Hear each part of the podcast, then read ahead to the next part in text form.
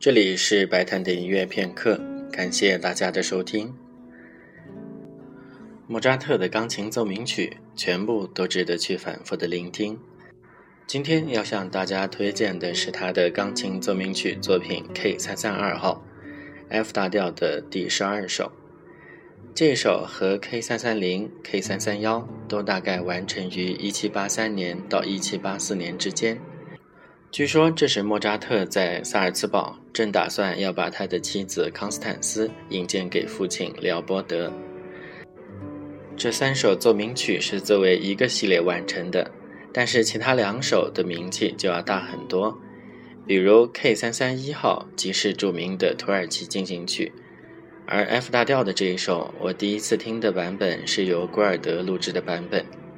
在第一乐章抒情的几段旋律当中，还能听到古尔德忘情的哼唱。K 三三二的第一乐章带有一种明朗积极的个性。在这里要为大家播放的是用古钢琴来演奏的版本。下面就请大家一起来听莫扎特钢琴奏鸣曲 K 三三二号 F 大调第十二首第一乐章。